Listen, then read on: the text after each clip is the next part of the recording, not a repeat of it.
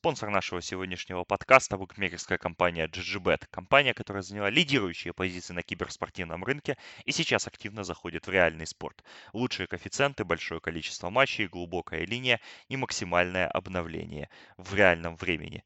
Идем по ссылке в описании и регистрируемся с промокодом SportHub и получаем 100% по первому депозиту до 50 долларов. Всем привет, дорогие слушатели! С вами очередной выпуск подкаста о Национальной хоккейной лиге «Форчек не пройдет». Андрей Шарафудинов, Артем Денисов. Всем привет, друзья! И сегодня мы, как и обычно, каждую неделю обсуждаем какие-то новости, но так как в последнее время новостей не так много, мы решили развлечь вас еще и тем, что как-то будем, наверное, подводить итоги сезона. Конечно, сезон у нас еще пока что национальной хоккейной лиги не завершился, и ну, надеемся, что он не завершится, а продолжится все-таки после паузы на коронавирус. Но какие-то итоги уже можно подводить, потому что будет абсолютно точно а, после возобновления абсолютно другой сезон. Очень многое поменяется, потому что ну, практически месяц уже точно будет простой, и даже после месячного простоя конечно, ситуация в лиге поменяется кардинально. Понятно то, что в турнирной таблице она поменяется не так сильно, но именно в плане игры, в плане готовности игроков, возможно, что-то еще, она поменяется серьезно. И сегодня мы, наверное, начнем все-таки с того, то, что поговорим о том, что Лига вот за последнюю неделю предоставила нам информации о коронавирусе, о том, как она с ним борется э, и какие вообще новости появились. Наверное, главная новость прошедшей недели это то, что все-таки у хоккеистов Национальной хоккейной лиги, у хоккеистов команды Ottawa Senators нашли коронавирус. Сначала нашли у одного хоккеиста, потом, соответственно, нашли у второго. И нет, я не забыл фамилии этих хоккеистов, просто лига и, соответственно, клуб эти фамилии не сообщает. А разные инсайдеры, в том числе российские, э, сообщают о том, что, возможно, одним из инфицированных стал Никита Зайцев, но дело в том, что в Америке так принято, что если хоккеист не хочет, чтобы его данные раскрывались о том, что он инфицирован, клуб этого делать не будет. То есть если он хочет конфиденциальности, а, то она все-таки сохранится. И поэтому, я так понимаю, фамилии и не называются. Хотя, опять же, это как, наверное, ситуация с контрактами, фамилии звучат, но от инсайдеров. В остальном же Лига все еще думает над тем, как начать сезон, когда его начнет, потому что вот мы в конце прошлого подкаста уже обсуждали, ну и в целом во всем этом подкасте обсуждали какие-то даты. Сейчас, естественно, ситуация немножко поменялась, уже говорят о переносе Олимпиады.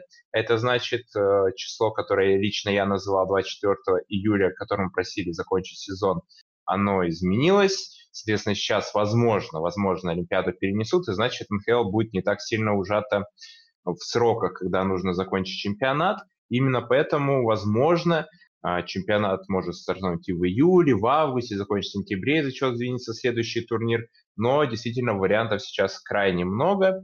И единственное, что я вот последнее слышал, то, что у нас э, ген-менеджеры клуба все-таки очень сильно хотят доиграть регулярный чемпионат.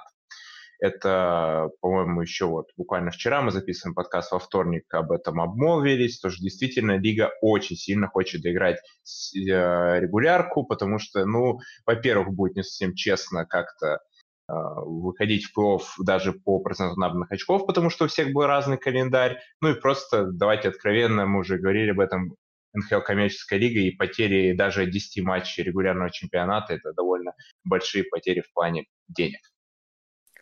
Да, все ты разложил по полочкам, Андрей. Единственное, что, наверное, добавлю насчет обстановки с паузой с коронавирусом, то, что, а, я так понимаю, самым приоритетным теперь вариантом является продолжение сезона, а, включая регулярку в июле.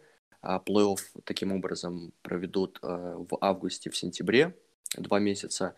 Октябрь уйдет на, так сказать, межсезонье, это и свободные агенты, рынок свободных агентов, и, возможно, какие-то переходы, обмены. А, вот. И, соответственно, в ноябре, э, в самом начале ноября должен начаться сезон 2021. Я слышал также, вот, э, что Билл Дейли, э, ну, так скажем, ассистент а, Бэтмена, он говорил, что лиге очень важно, чтобы ничто не повлияло на сроки следующего сезона. То есть, чтобы следующий сезон никак не, не не, ну, ни, никаких проблем не было с датами, чтобы он прошел а, полностью 82 игры, нормальный плей-офф.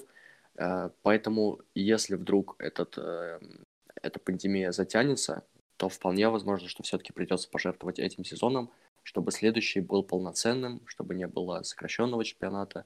А, вот, это самое главное. Ну и, собственно, да, ты как раз сказал, про что будет этот подкаст. Мы, наверное, в первую очередь обратим внимание на я бы не сказал, что прям какие-то отрицательные вещи, но вещи достаточно спорные, которые происходили в этом сезоне, которые повлияли на этот сезон, которые повлияют и на будущее многих клубов НХЛ. А, это мы, конечно, затронем, но я предлагаю тебе, Андрей, начать а, с темы а, самой положительной, наверное, в этом выпуске, с темы, которая свою актуальность фактически потеряла достаточно давно, но следы, которые особенно в российском комьюнити, тех, кто следит за НХЛ, оно все еще сохраняет. Это тема с засухой Валерия Нечушкина, засухой, которая давным-давно прервалась. Я напомню, она составляла 92 игры, и прервал ее Валерий Нечушкин в игре против Торонто Maple Leafs, а, который впоследствии еще шайбу забросил, не в этой игре, но потом. Так что, можно сказать, такой клиент. А, вот, и, собственно, да, Нечушкин эту серию прервал. А, если в США, в США, кстати, я постарался это изучить, вообще особо никакой шумихи не было. Ну да, действительно, затянутая серия для форварда, но ничего, какого, ничего фантастического не произошло. А, с, и тут, ну, на контрасте с Россией, где это действительно воспринималось как нечто невероятное. А, Андрей, вот э, как тебе вообще игра Нечушкина в этом сезоне? И, ну, ну да, это, наверное, главный вопрос, так что давай.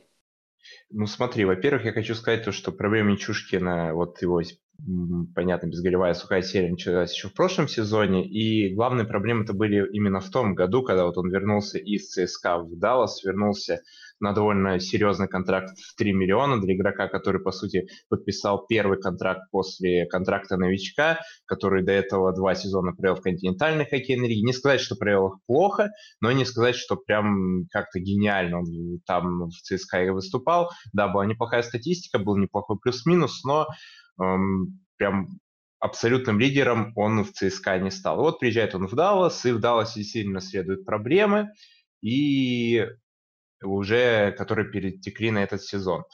И я скажу одно, то что Нечушкин на самом деле игрок, э, хоккеист, от которого, наверное, очень многого требовали в самом начале его карьеры. Потому что мы все помним, как Нечушкин влетел в наш спорт, влетел в, в жизнь хоккейную, как он э, в 17 лет разрывал в континентальной хоккейной лиге, как у, уехав в 18 лет уже в Национальную хоккейную лигу попал в первое звено к Сегину и Бену, и там уже разрывал, набрав, набирав в начале вот этого сезона, своего первого сезона 2013-2014 годов просто невероятные результаты, невероятное количество очков, после чего он отправился даже на Олимпиаду, став, по-моему, самым молодым хоккеистом в истории Олимпиады э, среди вот россиян, среди, естественно, игроков сборной России. Ковальчук был примерно в таком же возрасте, когда поехал на свою первую Олимпиаду. Действительно, Чушкина ждали очень-очень большого. Мне кажется, именно в этом была вот проблема, почему у нас в России ну, Чушкин, по сути, превратился в такой мем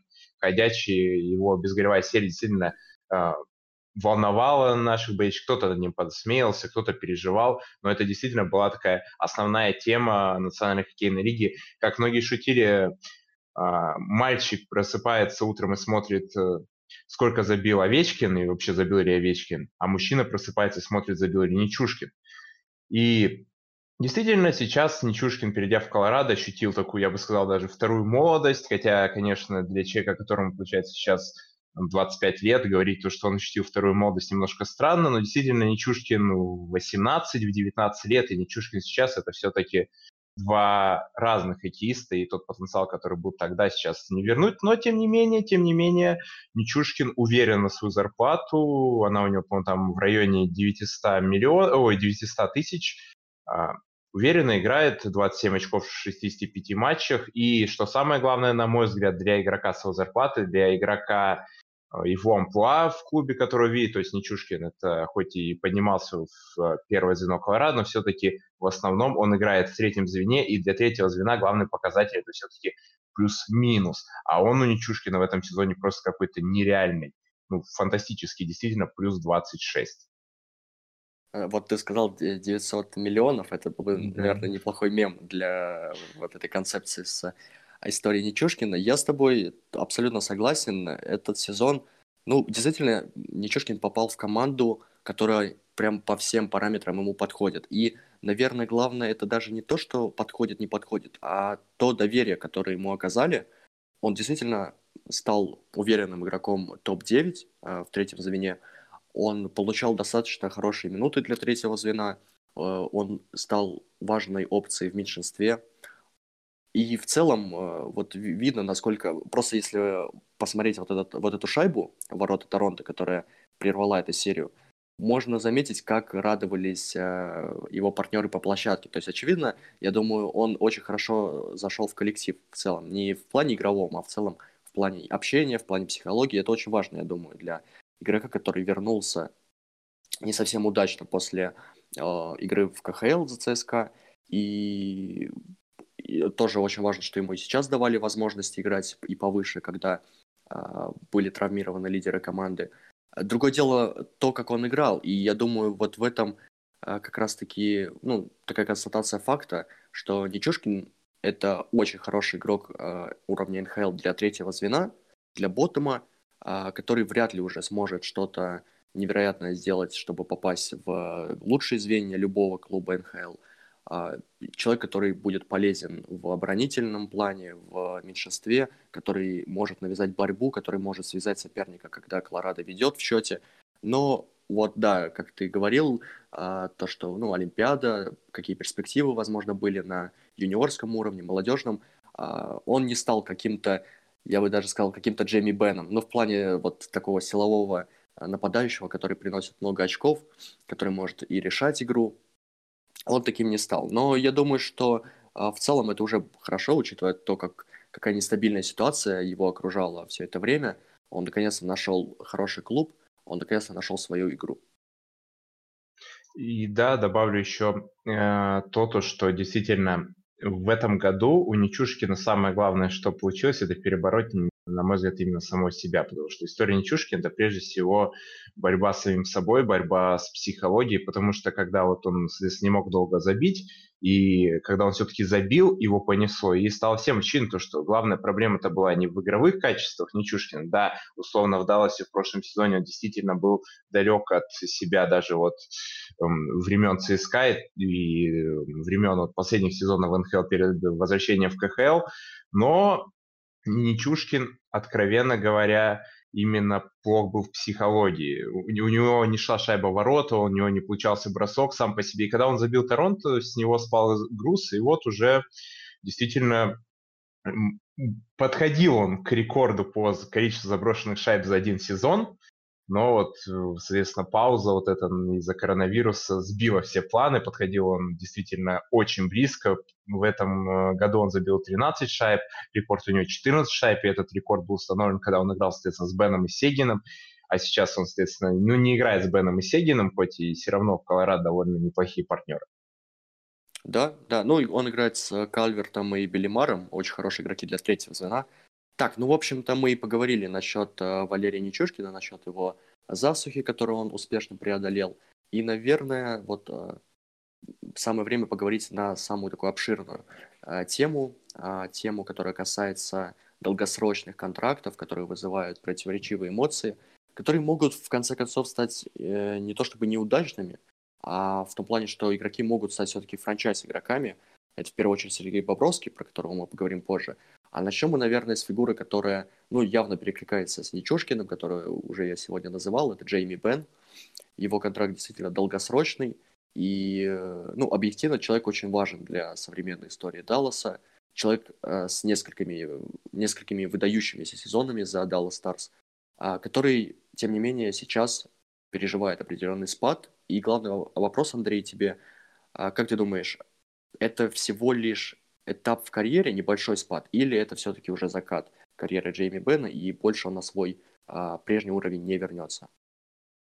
На самом деле Джейми Бен действительно очень важный игрок для Далласа. Это игрок франчайз, тот самый знаменитый, который вот именно следуя всю карьеру он провел за Даллас, и он действительно такая э, икона Далласа, символ Далласа. Икона, наверное, будет не всем правильно сказать, потому что все-таки Джейми Бен не достиг того, наверное, потенциала в Далласе, который мог, который ему пророчили многие, но все-таки действительно лидер уже много-много лет, и даже вот сейчас не самые удачные сезоны, он все еще остается одним из лидеров команды.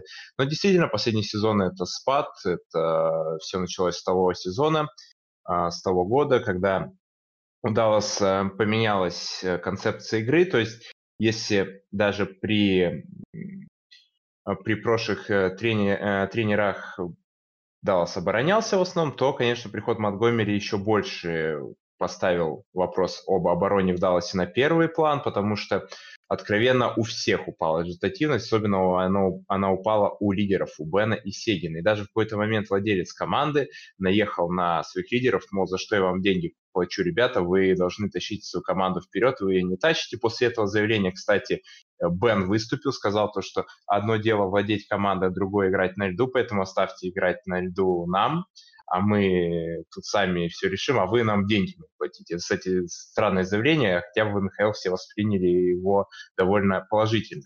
Но Бен сейчас, получается, а, играет так же, как и в прошлом сезоне, даже хуже. А вот Сегин после этого заявления действительно э, стал играть чуть получше. В этом сезоне, правда, опять просел, но мы сейчас разговариваем не о Тайлере, а разговариваем именно о, Дж, э, о Джейми. Контракт действительно подписан у него совсем недавно, подписан он до конца 2025 года и подписан на 9,5 миллионов, что огромные деньги, конечно же. Условно, Овечкина, по-моему, даже контракт на меньше подписан на меньшую сумму, и есть сравнивать даже двух хоккеистов, Овечкин в его 35 лет и Бен в 30, это хоккеист, такое чувство один, как будто э, молодой, только влетевший в лигу, там, ну, лет 25, а Бен, наоборот, сейчас выглядит как старик уже на завершении карьеры, хотя Овечкин моложе Бена на 5 лет. Я не, я не зря сравниваю их двоих, потому что это примерно игроки одного плана, довольно силовые, такие большие, мощные ребята с хорошим броском, с хорошим вот именно игровым мышлением, но в первую очередь все-таки это прирожденные снайперы.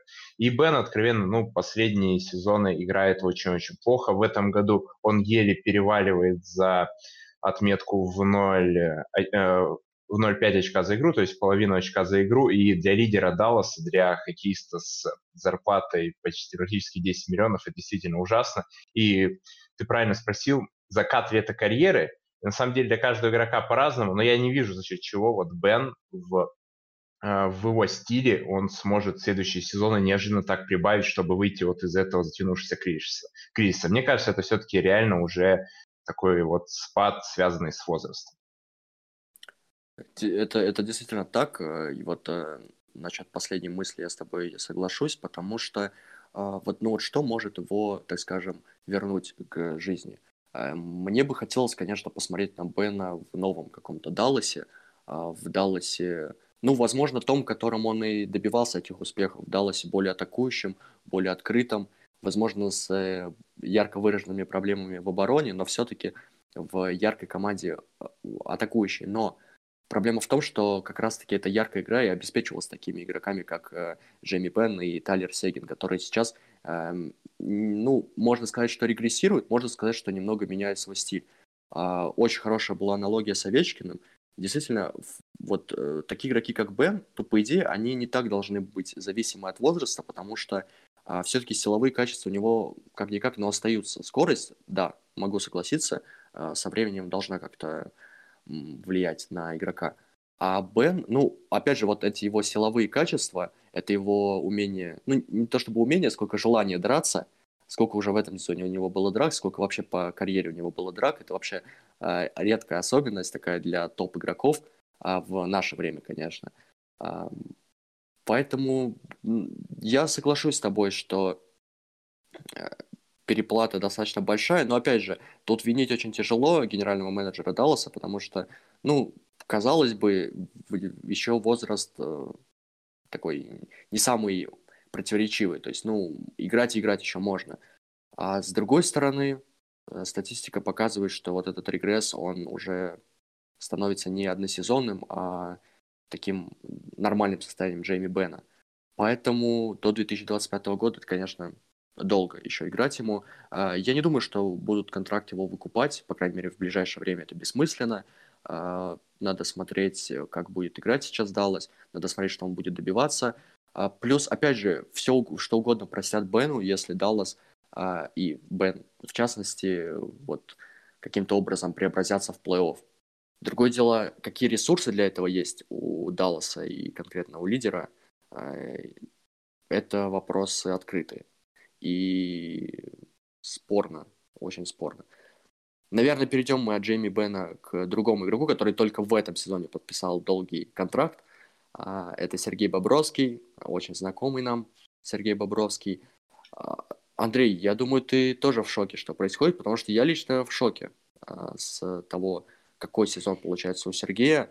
Если в начале, в первые два месяца я ожидал того, что все должно наладиться, просто есть проблемы с адаптацией, есть проблемы с тем, что оборона у Флориды в целом огромные проблемы имеет. Но прошло уже фактически вот закат регулярки, а проблемы все те же. Бобровский не может э, наладить ни свою статистику в целом, цифры, а ни свою игру. Очень много шайб на его совести, и 10 миллионов долларов до 2026 года его контракт будет действовать а, фактически игрок не просто франчайз, а вот э, Флорида вот таким императивом а, руководствуется, что вратарь это половина команды, ну, в денежном плане я бы сказал, что да, а в игровом пока что все очень плохо. На самом деле, действительно, сейчас Бобровский это такой вот человек, который э, удивляет в, отрицательном смысле. То есть мы уже поговорили о том, как Нечушкин, по сути, свою карьеру пере, перезагрузил в этом сезоне, перейдя в новую команду, а вот Бобровский на данный момент выглядит как хоккеист, который, наоборот, свою э, команду подубил тем, то, что перешел в новую команду, потому что после того, как э, он поменял Коламбус, такой вот э, деревню практически для Америки на Флориду, у него все пошло на спад. На данный момент у него статистика действительно просто ужасает, потому что процент отраженных бросков у него в среднем это 0,9, а, а, то есть это просто ужасно. До этого у него вроде ни один сезон подобным не был. Только, получается, вот в Филадельфии был такой довольно провальный сезончик перед тем, как э, уйти, соответственно, в Коламбус перед э, локаутным сезоном. У него был действительно проблемный сезон, но там он был, по-моему, вторым вратарем под Брызгалова, если я не ошибаюсь. А тут вот именно он как первый номер, как э, человек с огроменной зарплатой, действительно поражает отвратительная статистика. В среднем те же пропущенные 3,23 шайбы за игру, то есть это просто отвратительно для вратаря. По-моему, по этому показателю он вообще один из худших вратарей в лиге, если я не ошибаюсь. И действительно, вот эти 10, 10 а, миллионов, за которые за него платят, э, по сути, это хоккеист, вокруг которого должна строиться новая команда должен строиться, но, должна строиться новая Флорида, потому что в этом сезоне действительно Пантеры решили такую маленькую перестройку замутить, потому что пригласили Кеннавиля как тренера действительно победителя, тренера, который создал потрясающий Чикаго, и Бобровский должен быть стать одним из камней, которые помогут Флориде а, заявить о себе в новом сезоне, как о команде, мы думали, как о команде, которая будет претендовать на Кубок Стэнли. Но пока что Бобровский, откровенно говоря, только портит все в Флориде, и действительно проблемы у него огромные. Многие говорят, то, что проблемы есть в том числе из-за того, что не тот тренер вратарей сейчас во Флориде, и из-за этого могут быть у Сергея проблемы, но, на мой взгляд, все-таки именно в самом Сергее нужно искать проблемы. Мы помним его плохой сезон в Коламбусе, но тот был связан с травмой, и многие списали этот плохой сезон именно на травму. В остальных сезонах к нему практически претензий не было, и две визины это только подтверждают. А вот сейчас, получается, нет травмы, только вот последняя была там небольшая болезнь у него перед паузой, и все. А пока что Бобровский не то что не впечатляет, он разочаровывает, и вот этот ну, контракт, который ему предложили, который практически как у Бена будет длиться до 2026 года, у Бена на год меньше, и при этом Бобровскому 31 год. Да, для вратаря это не возраст, но все-таки хоккеист довольно-таки он возрастной. Да, я еще вот э, старался вспомнить, ну, свое а, видение того, как а, происходит, так скажем, игра а, Флориды в обороне, конкретно Бобровского. Я почитал одно интересное исследование а, западных журналистов про то, что изменилось в игре Бобровского как вратаря. И вот оправдался вот этот, ну не оправдался, а точнее вот дока- был, был доказан тот тезис, который я тоже заметил просто при просмотрах. А, он очень много шайб пропускает после того, как а, непосредственно контакт шайбы с ловушкой происходит. То есть он буквально пропускает сквозь ловушку. И вот такие вещи, ну там, а, опять же, несколько а, предлагалось а, объяснений такой ситуации. А, Самое очевидное – это проблемы с техникой. Ну, то есть, фактически у него просто слишком сильно дрожит рука. Он не может э, зафиксировать руку нормально, чтобы эту шайбу поймать. И она пролетает. Ну, там, конечно, были еще и конспирологические теории, что какие-то проблемы с экипировкой, что, мол, не может вратарь такого уровня пропускать столько шайб таким образом. Я не знаю, потому что, наверное, ему сейчас это все пойдет, наверное, на пользу. Потому что если бы он еще провалил и конец регулярки, и тем более плей-офф, но этот сезон был бы совсем каким-то гробовым для него. Сейчас у него есть возможность, очень большая по времени возможность, а, наладить а, свою игру хотя бы на тренировках, потренироваться. То есть, ну, были видео, где он просто а, ловит теннисные мячики, это, конечно, другое, но все это выглядит достаточно забавно в контексте того, что происходит с ним как игроком. А, вот, поэтому, очевидно, следующий сезон будет очень показательный. Если а, все будет хорошо, я думаю, мало кто вспомнит про то, что у Бобровского был такой а, ужасный дебютный сезон за Флориду Пантерс. Но если все продолжится, это, конечно, ужасно, потому что мы можем вспомнить, какие были разговоры про Кэрри Прайса, про его сумасшедший контракт, который тоже, я бы не сказал, что оправдывается очень сильно.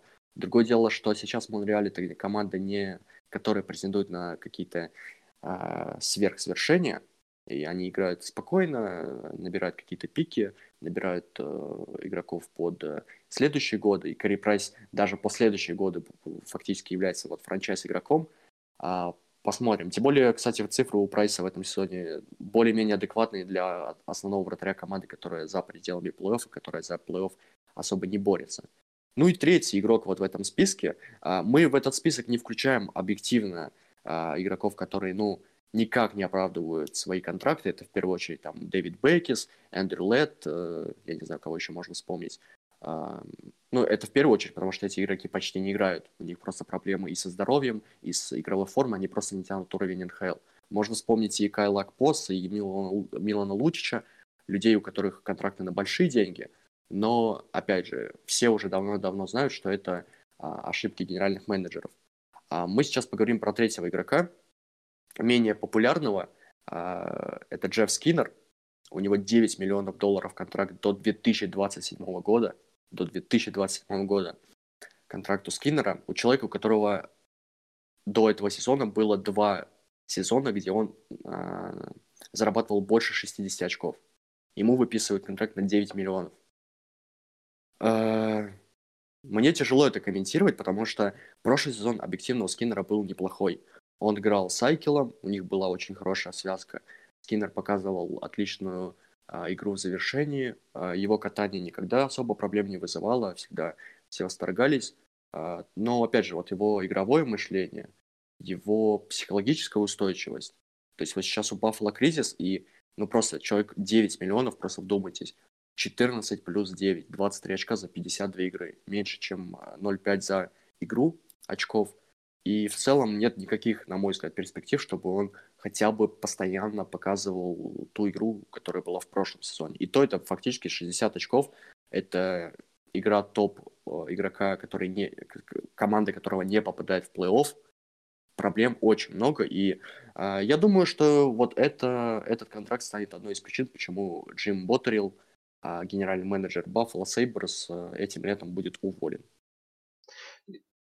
Э, я также хочу добавить то, что вот мы в прошлом, вернее, не в прошлом, мы в подкасте для патреонов обсуждали генеральных менеджеров, и об успехе генеральных менеджеров мы говорили об успехе Сакита. Мы уже в этом подкасте уже рассказали Нечушкине, и опять же, если посмотреть, можно провести такое сравнение Скиннера и Нечушкина. У Нечушкина а, больше по очкам, даже набрано, то есть там на практически 5 очков у него лучше плюс-минус, вообще в два раза лучше получается. Можно просто приписать вместо минус 22 у Скиннера, просто плюсик приписать, это практически будет плюс Нечушкин. И стоит Нечушкин как, и стоит Скиннер как 10 Нечушкиных. То есть, по сути, а, Ботарев мог собрать команду из Нечушкиных за место Скиннера. Я думаю, он бы не был прям... Ну, я, я не думаю, то, что это сказалось бы сильно на Баффало, и они стали бы слабее, чем в этом сезоне, если честно.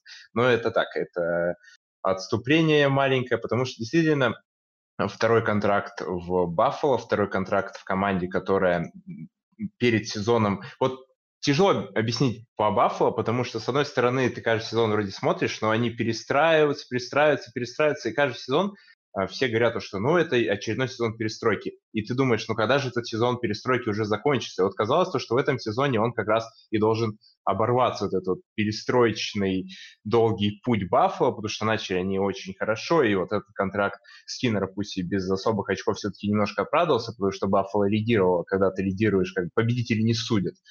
И а потом случилось то, что мы видели, э, и Баффало сейчас действительно аутсайдер чемпионата Национальной хоккейной лиги и уже скорее борется за пики э, на драфте, чем за шансы попадания в плей и борьбу там. Хотя, опять же, если вдруг придумают какой-нибудь плей-аут и так далее, то мы еще посмотрим на Баффало в этом сезоне, но э, шансы этому не очень-то и велики. Действительно, Скиннер не так популярен, он до этого, получается, играл за Каролину э, всю свою карьеру, и там ты уже сказал, то, что он всего в двух сезонах выбивал 60 плюс очков, но в двух сезонах в Каролине, плюс еще однажды Нет, он выбил... один, один в Каролине, один в Баффало. Один?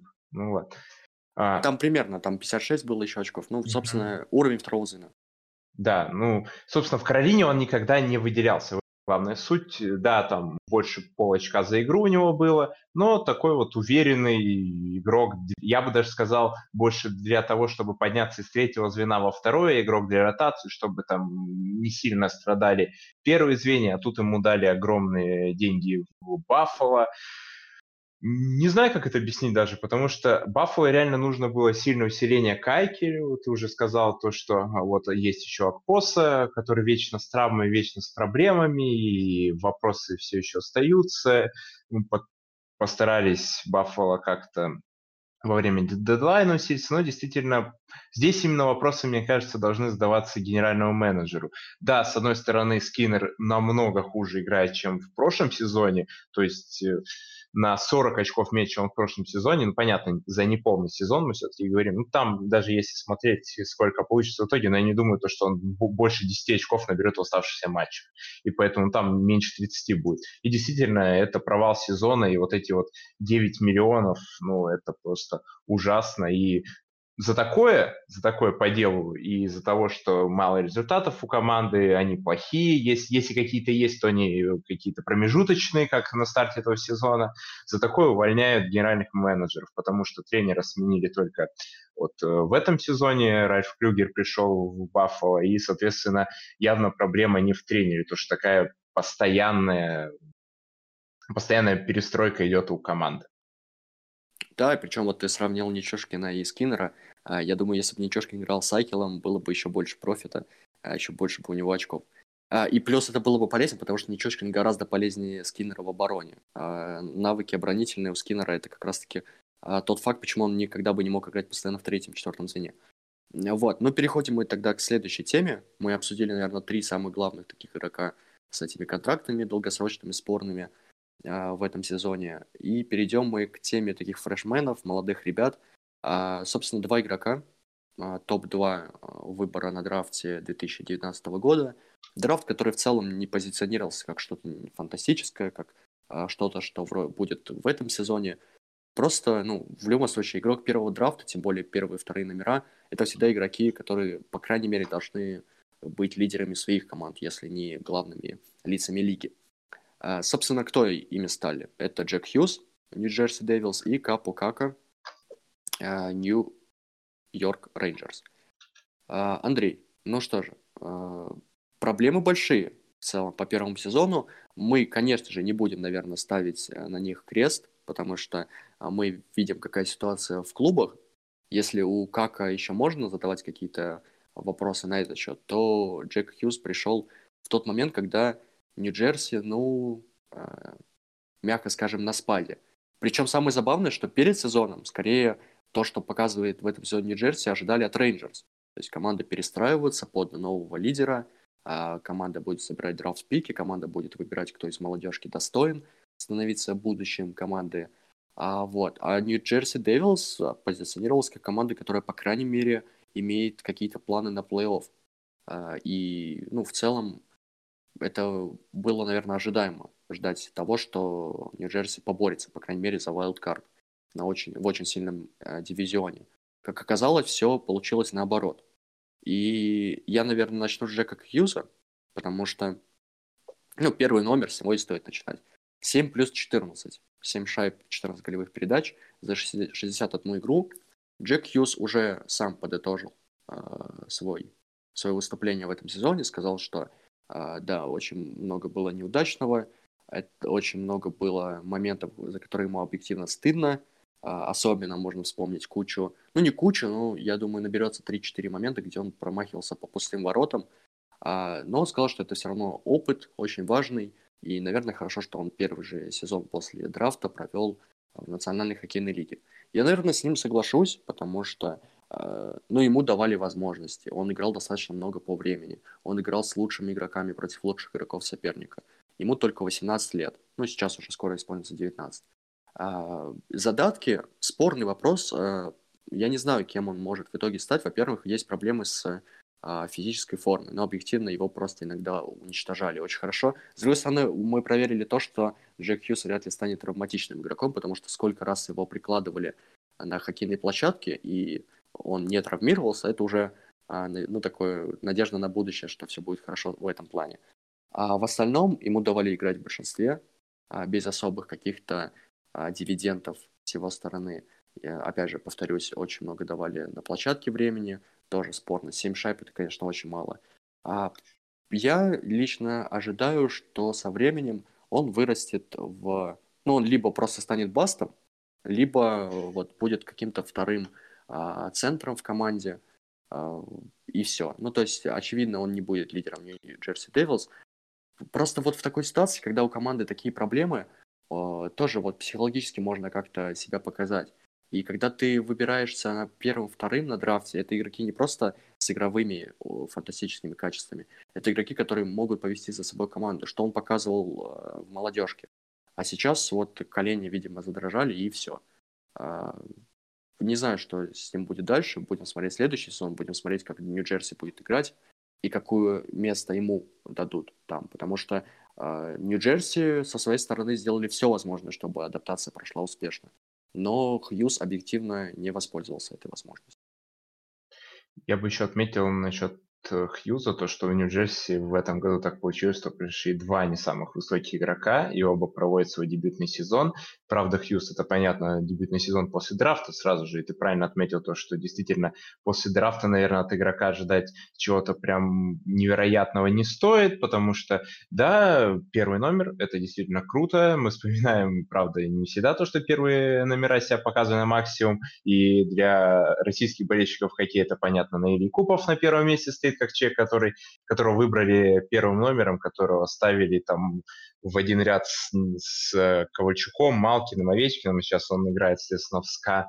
Но действительно, все-таки Хьюз – это такой вот хоккеист, которого, на мой взгляд, опять же, переценили немножко. Я видел Хьюза на а, международных турнирах перед драфтом, и, если честно, он меня не особо впечатлил.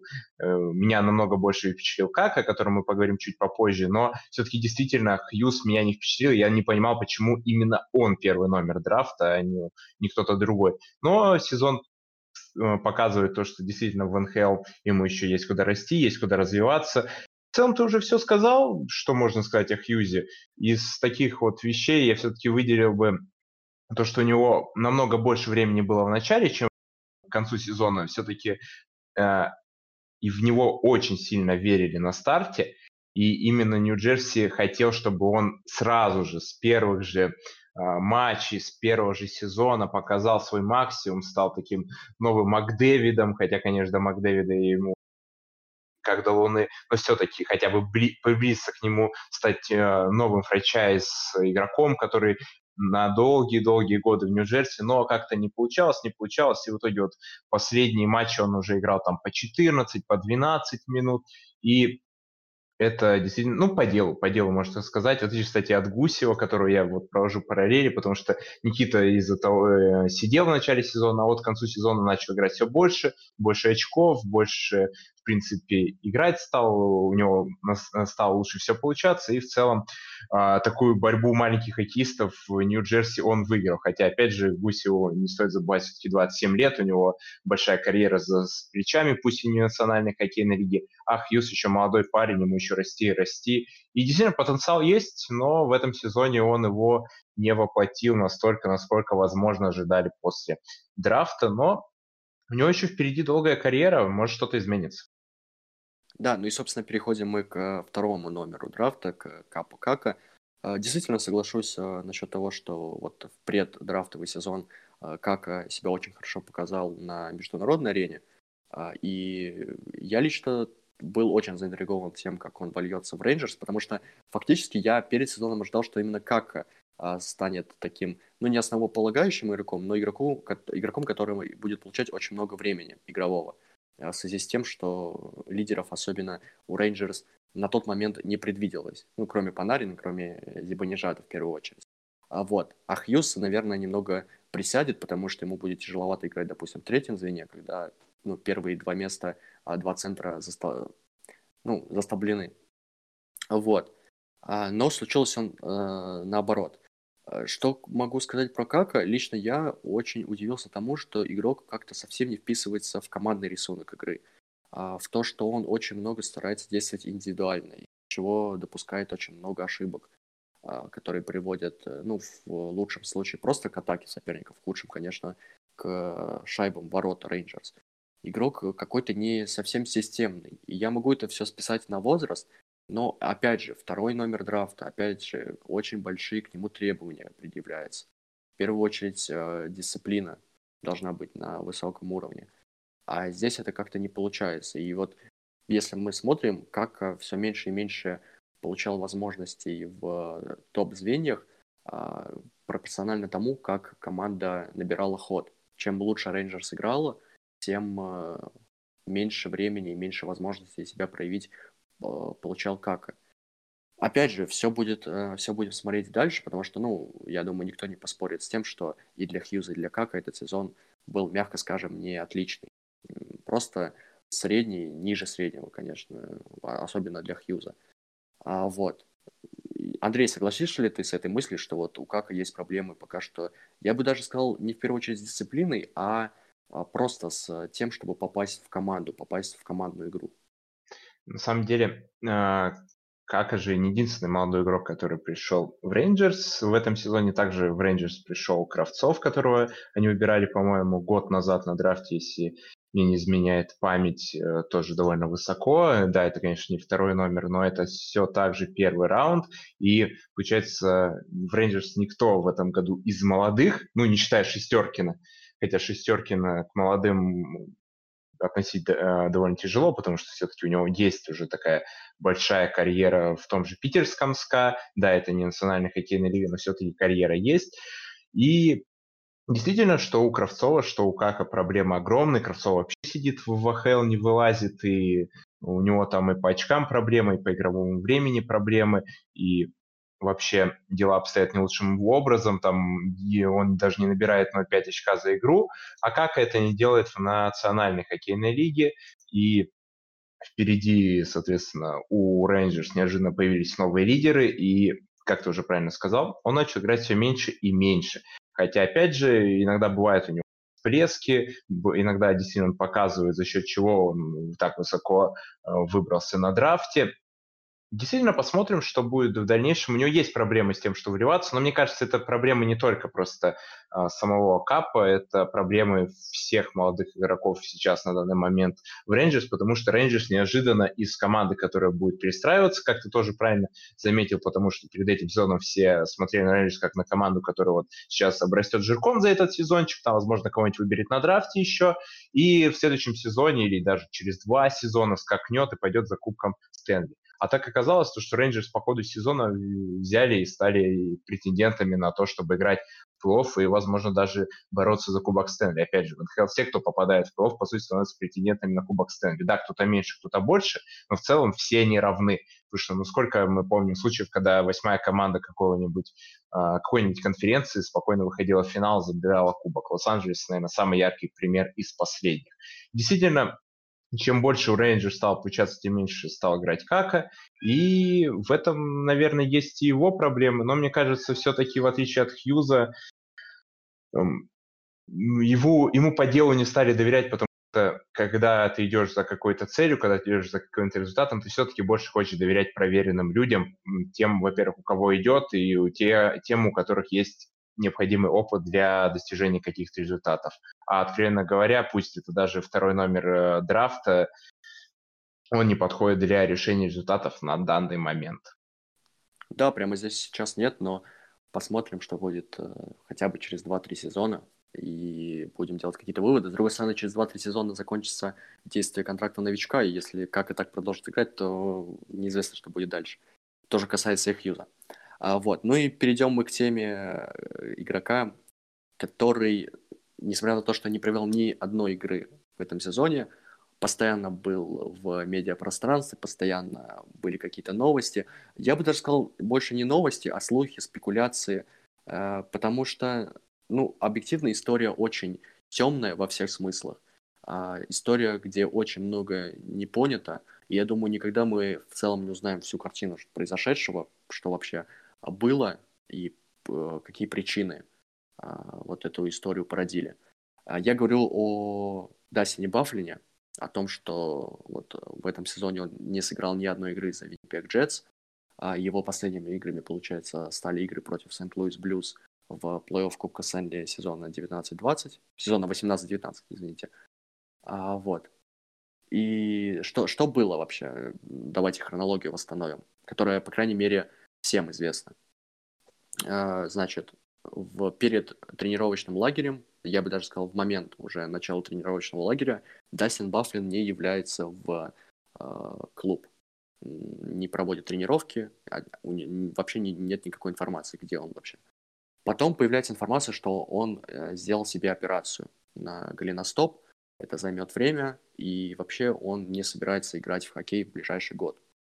А Виннипек, соответственно, э, дисквалифицирует Баффлина, Баффлин с этим согласен, а, чтобы не выплачивать зарплату. То есть все вроде бы как хорошо. В дедлайн снова разразились слухи, а, что его хотят обменять, что э, Дастин Баффлин готов вроде как играть в ближайшее время. Но опять же, все это так спорно, так туманно, так вот э, скрыто и непонятно. А какие есть вообще варианты, что произошло? А, вариант самый основной – это конфликт в клубе, это конфликт между, так скажем, с одной стороны, Чевелдейофом, генеральным менеджером Виннипега, и Баффлином с одной стороны, и с другой стороны Полом Моррисом, главным тренером команды, и капитаном команды Блейком Уиллером. Конфликт фактически был между Баффлином и Уиллером, что они не поделили раздевалку, что Уиллер капитан, а, ну, так скажем, формальный, у него на форме написано, что капитан, и Дастин Баффлин, капитан, так скажем, негласный, который самый яркий игрок команды, объективно о нем столько всегда было информации. Ну, то есть так, такие игроки очень важные лиги, потому что они яркие сами по себе. Вот. И, собственно, он э, претендовал на роль лидера и внутри команды. Это не понравилось Уиллеру, и, собственно, Баффлину тоже это все совсем не нравилось, особенно после вылета команды. Вроде как он захотел закончить карьеру. Объективно для такого игрока очень эмоционального это в целом э, ну, ничего не, неожиданного, что после такого сезона, когда Виннибек объективно рассматривался как один из фаворитов э, в борьбе за Кубок Стэнли, э, все случилось не очень хорошо, и вот Чевел Деофф его вроде как убедил остаться, хотя бы на следующий сезон. Но что происходит в межсезонье? Виннипек никого не подписывает, Виннипек расстается с Трубой, расстается с Майерсом, расстается с Чаротом, и фактически остается Бафлин и куча молодых ребят. А, но когда Бафлин может играть по 25 минут, э, все это кажется не страшным. Но Бафлин просто решает, нет, я больше не хочу играть. Видимо, так это было. Э, я не хочу играть в такой команде. И, собственно, что получается? А, команда рассчитывала на Бафлина, как на главного защитника команды. Команда, э, ну, Виннипек ничего не принимал, никаких попыток купить, э, действительно, приобрести серьезных игроков на замену Бафлина, потому что уже заканчивался весь этот срок а, возможных подписаний свободных агентов. А Бафлин был на контракте, но Бафлин не приехал. Собственно, это все под откос пошло у Виннипега, и, казалось бы, сезон провален. Но Виннипег более как на плаву, и вот весь этот монолог, э, тут фактически обсуждать мало что есть, потому что э, весь сок в хронологии. То есть каждый делает выводы сам, кто виноват, клуб или Бафлин, может быть даже Уиллер, капитан команды, который мог пойти, я не знаю, на сближение, может быть тренер. Но, скорее всего, пострадает генеральный менеджер, который фактически в этой ситуации, казалось бы, мог, сделал все, что мог, но у команды нет лидера в защите весь сезон. И это, конечно, вопрос в первую очередь генеральному менеджеру. А, Андрей, вот ты считаешь, кто виноват в этой всей ситуации, и есть ли вообще в этой а, ситуации виноваты? Ну смотри, я бы сказал так, то, что Баффлин всегда всю свою карьеру выделялся из других, во-первых, потому что он огромный, это заметно на льду, то есть это практически двухметровый 100 плюс килограммовый хоккеист, который всегда действует довольно жестко, который любит э, поудаляться, любит похитовать и вообще, ну, действительно, такие хоккеисты лиги нужны, такие хоккеисты выделяются. И он всегда был довольно эмоциональный. И я думаю, вот все-таки сыграли у него довольно серьезные эмоции. Виноват ли кто-то в этой ситуации, сказать довольно тяжело, потому что ну, мы не знаем всей подноготной. Мы не знаем, что именно происходило. Мы, опять же, что-то можем узнавать из, инс, э, от инсайдеров, от чего-то еще. Но мне кажется, именно проблема в самом Дастине. Ну, он уже поиграл довольно много. Ему 34 года. У него большой все-таки контракт. Он, я думаю, за свою жизнь все-таки, за свою карьеру себе денег заработал, наверное, на всю жизнь. И действительно, если все-таки у него случилась травма, он посмотрел, он думает, ну, у меня травма есть, э, и что я себя буду мучить в команде, которая, ну, особо, видимо, в его разрезе, в, с его точки зрения, ни на что в этом сезоне не претендовала. И решил то, что да ну его нафиг, я лучше спокойненько проведу этот сезончик дома, отдохну и закончу карьеру лучше. Мне кажется, именно проблема в самом Баффлине, а не в ком-то из Виннипега. Но я могу быть неправым, потому что мы не знаем всей подноготной этой ситуации. Но Баффлин... Мы единственное, что знаем, то, что Баффлин всегда был эксцентричен. Он всегда был вот именно таким эмоциональным человеком, который, который может какие-то решения применять на эмоциях. И, возможно, вот э, то, что произошло, перед этим сезоном, в частности, это эмоции, которые Баффлин не смог успокоить и принял вот такое решение. Я думаю, я бы вот эм, спрогнозировал, то, что все-таки он карьеру закончит, потому что, ну, я, если честно, не вижу смысла после такой истории ему продолжать играть в хоккей. Да, и вот эта эксцентричность, собственно, немного испортила, наверное, его карьеру, потому что если бы он просто ушел, а, если бы по медицинским причинам, а как-то они смогли бы эту карьеру закончить, чтобы меньше выплачивать Виннипегу штрафа лиги за его контракт, все было бы как-то спокойнее. А так получилось, что Баффлин вроде как все-таки решился продолжать, вроде бы, а потом уже все. Я не думаю, что это очень хорошо о нем, э, на него, так скажем, повлияет в будущем. Я другое хочу сказать, э, почему эта тема очень важна. Э, Баффлин заканчивал прошлый плей-офф с большим количеством мелких повреждений – у него уже тогда была, так скажем, возможность того, что он ляжет под а, нож на операцию. У него были подозрения на сотрясение мозга. И я думаю, это, конечно, тоже сильно повлияло, но я могу вспомнить еще вот ситуацию с э, Эриком Карлсоном, когда он еще играл за Атаву, вот э, сезон, когда Атава дошла до финала конференции с Питтсбургом играли. У Карлсона же тоже был то ли перелом пальца, то ли еще что-то. Травма, при которой вообще ни в коем случае нельзя играть а, плюс еще мелкие повреждения. Он играл, потом он тоже долго восстанавливался. Я к чему это все? Вот эта ситуация с Бафлином и смежные ситуации прошлых лет а, могут подтолкнуть лигу на то, чтобы вот этот протокол, который касается только сотрясений, а, он ужесточался и касался вообще любых травм, которые, ну так скажем, действительно серьезно мешают игроку играть в хоккей. Правильно это или нет, вот это спорный вопрос. Если игроки действительно ради Кубка Стэнли готовы жертвовать настолько своим здоровьем, Э, я не знаю, на мой взгляд, все-таки, а, учитывая, на какой путь становится американский спорт, очевидно, они пойдут по пути того, чтобы заботиться о здоровье, и, возможно, в ближайшие годы будут какие-то реформы. Я лично совсем этому не удивлюсь, потому что последние годы как раз-таки показывают, что таких ситуаций только больше становится. И риск получить действительно серьезную травму из-за таких вот геройств, он только возрастает. Я добавлю только то, что вот у нас любят в континентальной хоккейной лиге мира а, а, тренера выходить и просто говорить то, что никто у нас в команде без уколов, без травм плей-офф не закончил. Я думаю, вот именно в этой ситуации, то есть действительно какие-то очень травматичный спорт, и то, что, наверное, НХЛ встает на путь того, то, что здоровье все-таки иногда важнее, чем э, результат, э, чем какой-то там кубок Стэнли, это все-таки действительно правильно. И, наверное, на этой мысли будет самое правильное и закончить наш сегодняшний подкаст, потому что действительно сейчас в мире, наверное, здоровье это важнейшее из вещей, которые на данный момент существует, потому что весь мир у нас борется против коронавируса, НХЛ у нас борется против коронавируса. Мы для вас сегодня обсудили и коронавирус, и обсудили регулярный чемпионат чемпионата, о антигероях этого регулярного чемпионата. И, собственно, мы продолжим это делать в эпоху изоляции, в эпоху дистанционного обучения, дистанционной работы. Что вам еще остается делать, собственно, дома? Можете послушать наши подкасты. А с вами были Андрей Шарафудинов, Артем Денисов. Всем спасибо и всем здоровья, друзья. Вопрос. Да. Подписывайтесь на все наши социальные сети, и мы уже через неделю поговорим о чем-нибудь еще. Пока-пока.